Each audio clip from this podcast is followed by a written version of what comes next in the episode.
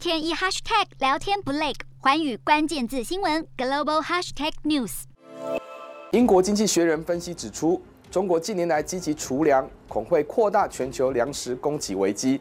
专门引用美国农业部的预估报告，中国将掌握全球一半以上的粮食储备，包括玉米、稻米及小麦等重要粮食。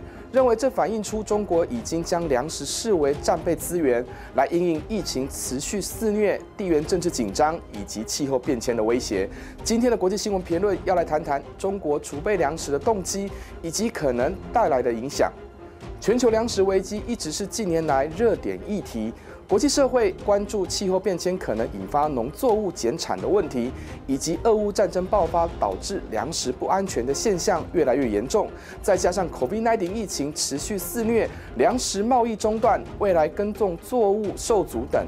让粮食生产变得更加艰难。号称十四亿人口的中国，人口占全球比重百分之十八。面对全球粮食供给有失衡的风险，如何解决广大人口的吃饱的问题？大举囤粮是必然的因应对策。解决吃饱问题，早在邓小平在位时的改革开放初期就被提出，直到四十年后的今天，习近平也一再强调要端好中国人的饭碗。显然，中共掌权已逾七十年之久，粮食生产问题仍旧相当重要。而问题是，中国要生产自给自足几乎是不可能。改革开放后，中国经济融入全球化发展，造就了中国整体国力的崛起，也改变了内部经济结构。部分消费必须仰赖进口，难与国际市场完全切割。换句话说，中国大量囤积粮食，一方面对全球粮食供给带来冲击，另一方面也凸显出中国内部粮食供应的问题。过去很长一段时间，中国产业结构快速升级。农业人口也跟着加快流失，再加上现代化建设膨胀的城市的用地需求，土地稀缺，进而限缩了农作物的生产量。内部生产力不足，必然需要引进其他国家的农产品进口。这从中国进口乌克兰玉米占总量四分之一以上便可窥知。当然，对中国来说，最担心粮食进口短缺将可能造成社会不稳定的现象。俄乌战争更是近期最为直接的风险来源。俄罗斯是世界上最大的小麦供应国，乌克兰又有欧洲粮仓之称。如今两国之间的战事陷入僵局，已对全球小麦、玉米及种子油的市场造成巨大的损害。这不同于过去国家囤粮所造成价格上扬的粮食危机，而是战争所引发供给中断的短缺灾难，进而浮现粮食替代不足的问题。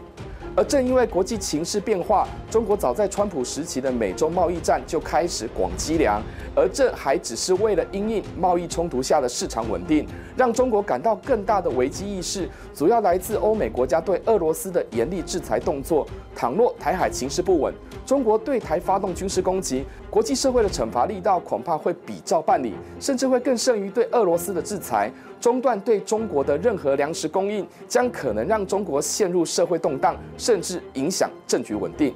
对中国来说，增加粮食储备以及来源多元化是因应供粮危机的主要手段。但是，中国要走向自给自足的锁国路线，不可能也不容易。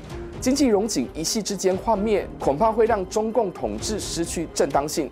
此外，美国及其盟友正在打造排除中国在外的全球供应链。中国要自力更生，提高粮食自主的能力，扩大农作物产量。除了人力、土地等要素之外，短期内要弥补研发不足的问题，更是缓不济急。